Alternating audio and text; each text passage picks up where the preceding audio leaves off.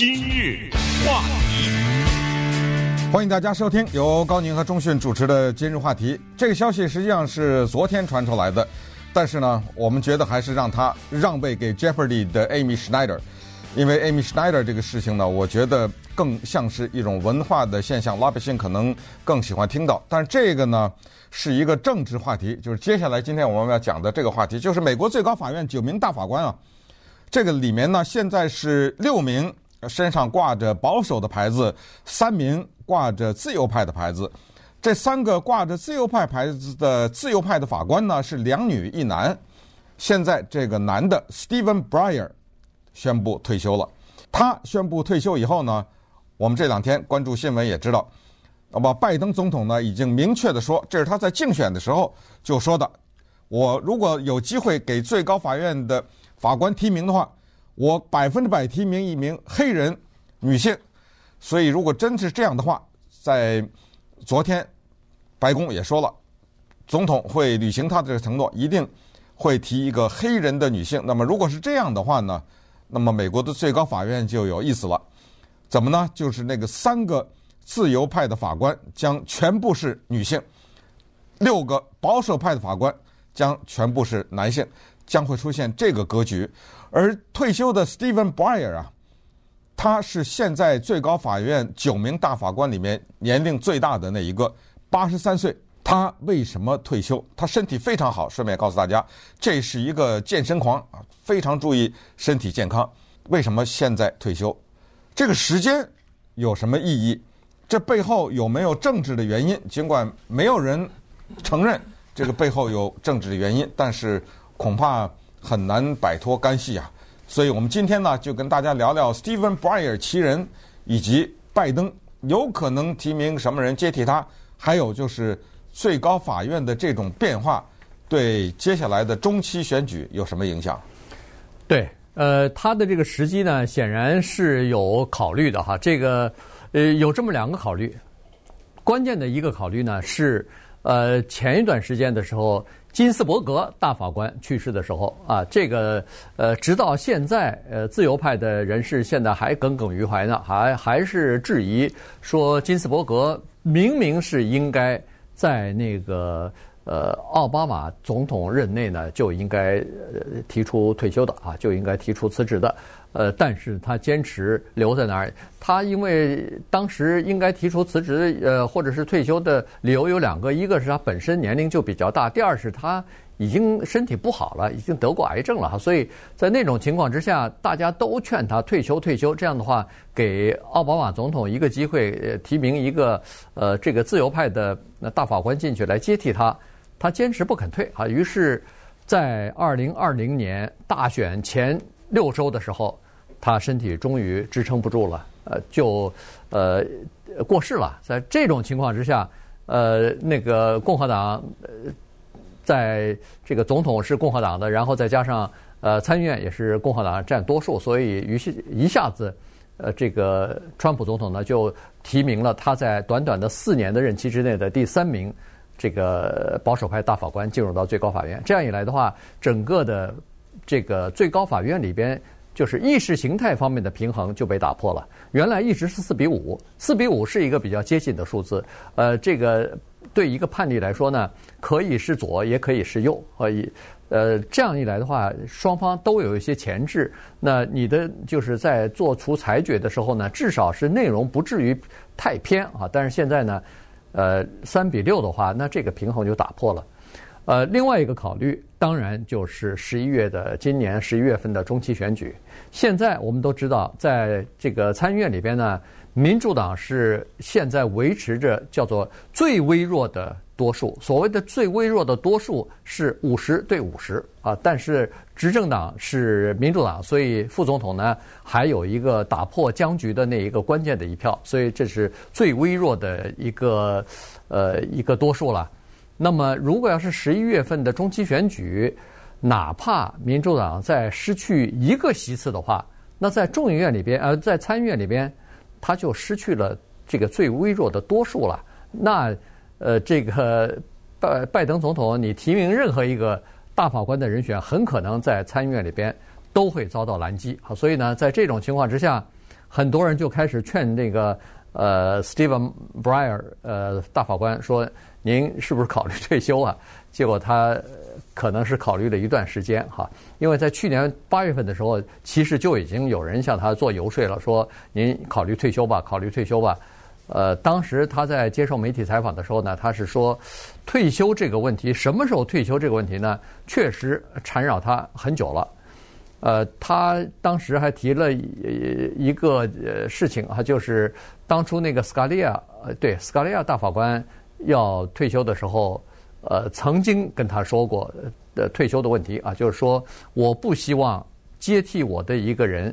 进来把我过去二十五年在最高法院的这些呃痕迹一下子都抹抹掉啊，所以呢，显然政治考虑和意识形态方面的考虑是不可避免的。那么呃，布莱尔法官呢，他也说了啊，他说这个考虑确实也是不可避免。于是他就昨天的时候就真的给总统写了一封信啊，这个是惯例，大法官要退休的话，先要给总统写信告诉总统。所以昨天他和这个拜登总统在白宫一起出现宣布这个消息的时候呢，呃，其实这个消息已经传遍整个美国了。嗯，不过这个事情其实对最高法院呢，坦率讲影响不大，因为走一个来一个，对吧？对，他不是说走一个自由派的进来一个保守派的，或者反之，他不是，他是走一个自由派的来一个自由派的。你比如说，在现在的九个大法官当中，这个黑人 Clarence Thomas 突然之间退休的话，哇！那这个民主党兴奋到极点，对不对？对对。呃，那么这个时候就不一样了，他把整个这个平衡呢就做了一些改变。所以 Breyer 这个退休啊，不是那么大的事情，在某种意义上讲，就是这个原因，就是因为走一个换一个是这样的。而且呢，Stephen Breyer 这个法官啊，他是一个叫做温和的自由派，同时呢，这个人说实话也不怎么太张扬，所以在九名大法官当中啊，他是一个相对。色彩比较淡的这样的一个人，这里没有任何的贬义啊，他就是说不怎么被人家提起来。很多有名的，你比如过去那个 Kennedy，哇，那就是那个打破平衡的那一票，对不对？对。那五比四那五，所以大家都盯着他。再说 Ginsburg，Ginsburg，你知道有多少电影吗？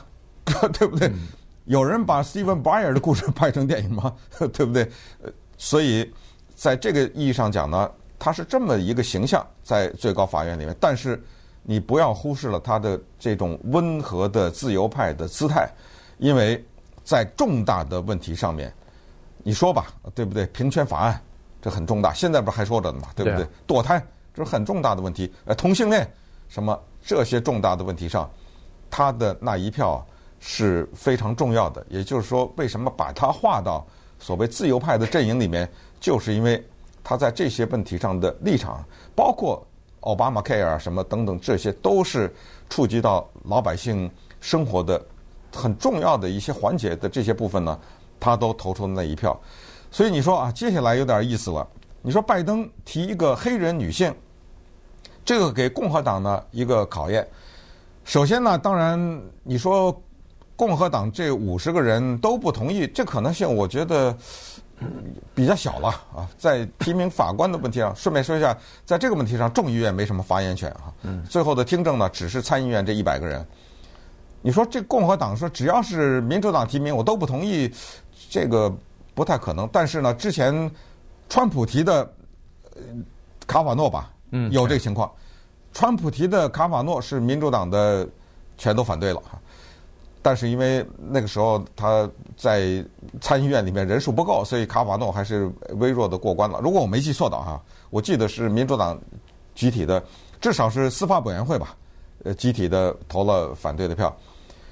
你说现在拜登如果提一个黑人的话呢，给共和党出一个难题，因为什么呢？因为共和党啊，他在中期选举的时候呢，他绝对需要黑人的选票，对吧？可是你这个时候，如果你集体的反对这个黑人的女性的话，会不会对你的选民有什么这个信息上的负面呢？所以现在共和党正在紧急的来筹划，大家也可能在背后也在开会啊，看看该怎么面对这个问题。然后接下来就是拜登会提谁呢？这个人他一定不能太激进呐，他一定不能在过去的司法的过去的一些决定上有留下一些让人家抓住把柄的东西，这个也是挺微妙的一个。还有就是，Breyer，我们对他到底了解多少呢？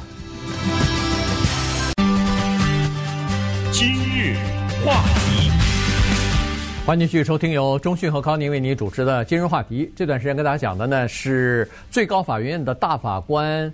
呃，Stephen Breyer 要宣布辞呃这个退休了哈，所以呢，这个事儿呢也算是一件大事，因为呃一个大法官，我们都知道，在美国的联邦的最高法院，这九位大法官呢，呃都是呃都是非常。这算是一个非常崇高的这么一个呃地位哈。他被任命了以后，被在呃这个参议院里边被通过之后呢，这是一个终身的职务。呃，原则上讲，你可以待到死。你如果不退休的话，没人能逼你退休啊。你可以待到呃最后的呃就是在任内死去啊，这都都是可以的。原因就是为了保持他的这个独立性。所以，一个法大法官啊，在最高法院，他的影响不是一届总统，是。呃，十年、几十年啊，所以呢，这个是比较重要的这么一个职位。呃，于是这个大法官每一个人退休和接替他的人选呢，就显得格外的重要了。呃，这个 Breyer 大法官呢，他是我们加州人啊，是北加州这个湾区地区的这个人，所以他在他的父亲也是一个律师啊。然后的学习成绩优异啊什么的，大学就上的北加州的呃名牌的学校斯坦福大学了，然后就进入到哈佛大学的法学院去啊，最后是在哈佛大学担任法学教授。他中间还拿过马歇尔奖学金，在牛津大学读了一段时间呢。对对对，嗯，马歇尔奖学金。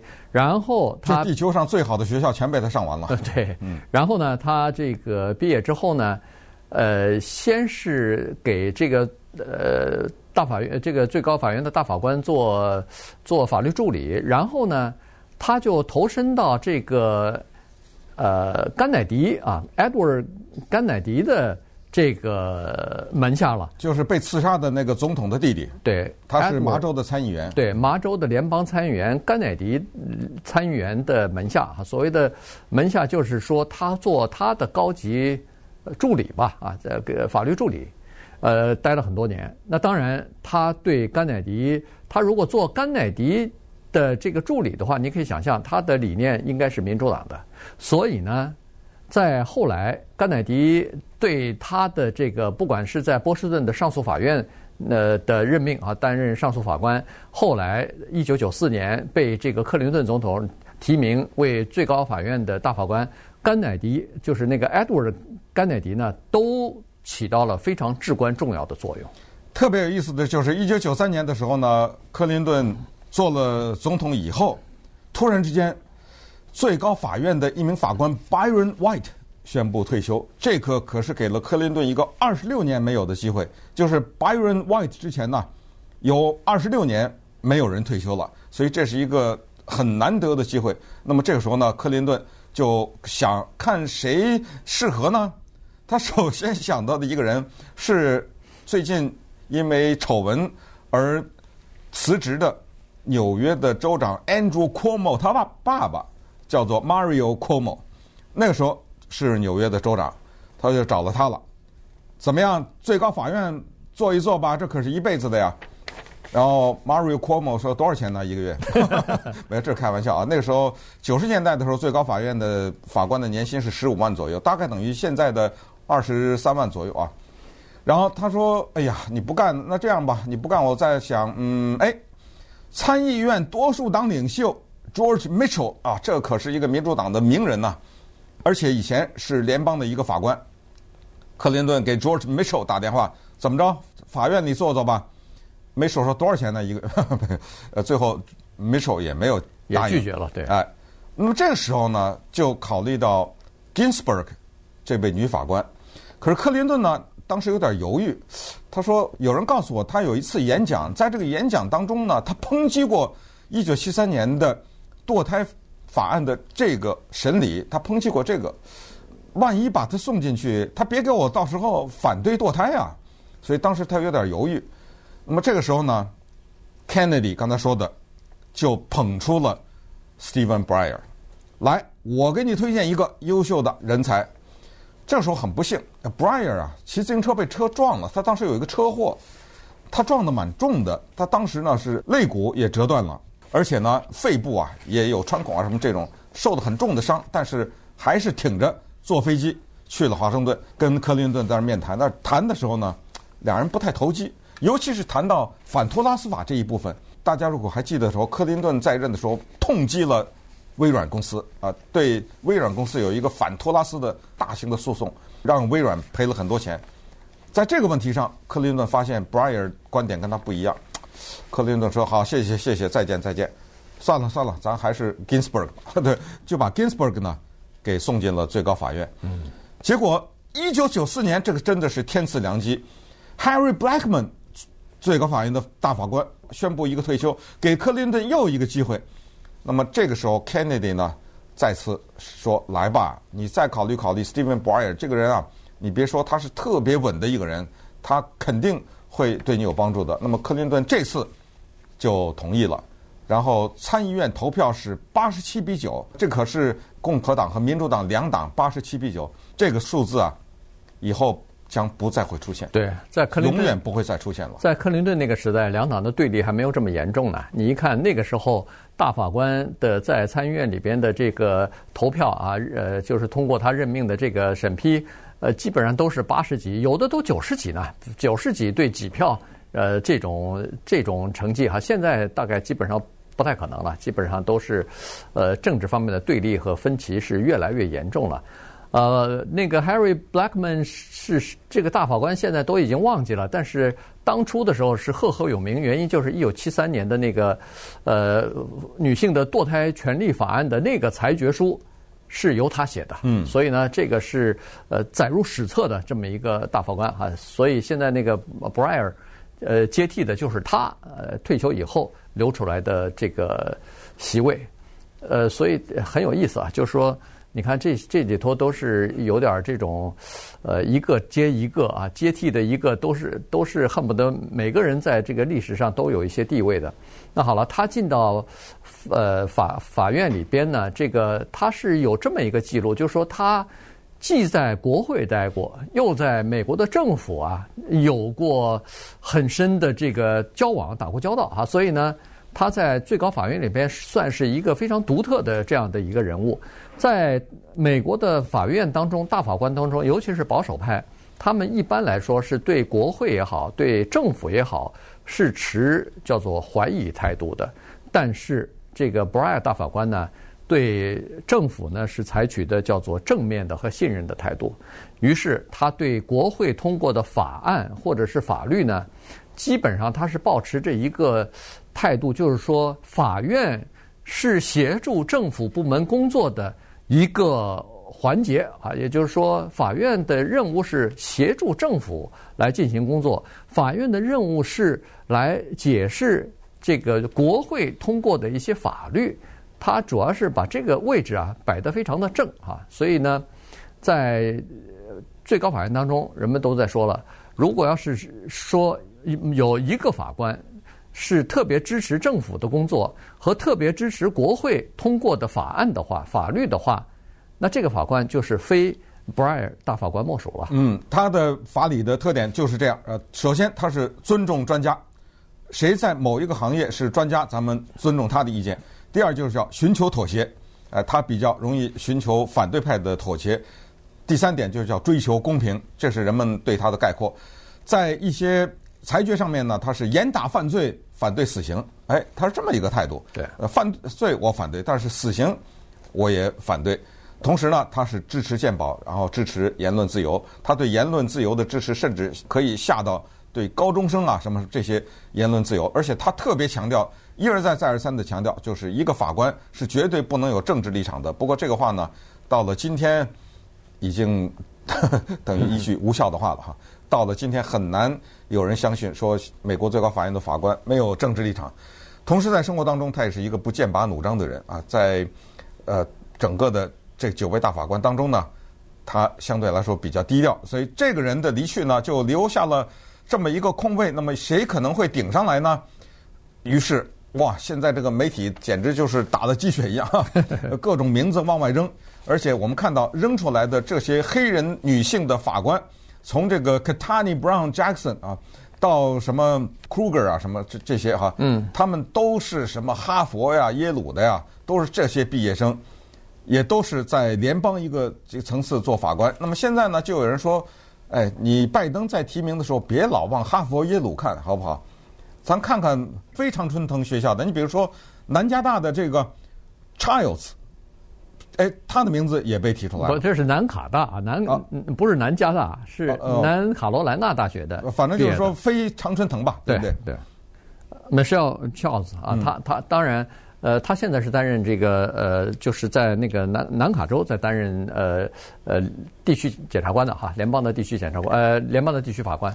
那么，那个拜登前段时间还说，他可能要提名他做那个华盛顿特区的一个巡回上诉法院的这个法官，所以他也是蛮有，呃，就是蛮有挑战的实力的哈。所以最后再看吧，因为这个挑选一个最高法院的大法官是一个非常严谨的程序哈，这个总统都会认真对待的，对每一个可能呃合适的人选，他都会。